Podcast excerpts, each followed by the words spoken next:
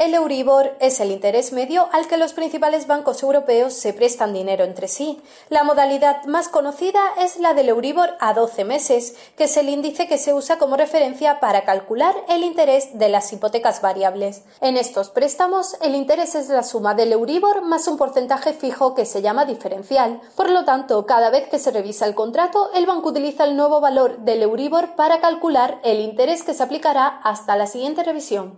De esta manera, si el valor del Euribor es más bajo que el que se registraba en la anterior revisión, el interés será más bajo y las cuotas serán más baratas. En cambio, si es más alto, el interés subirá y las mensualidades serán más caras hasta que se revise de nuevo el contrato.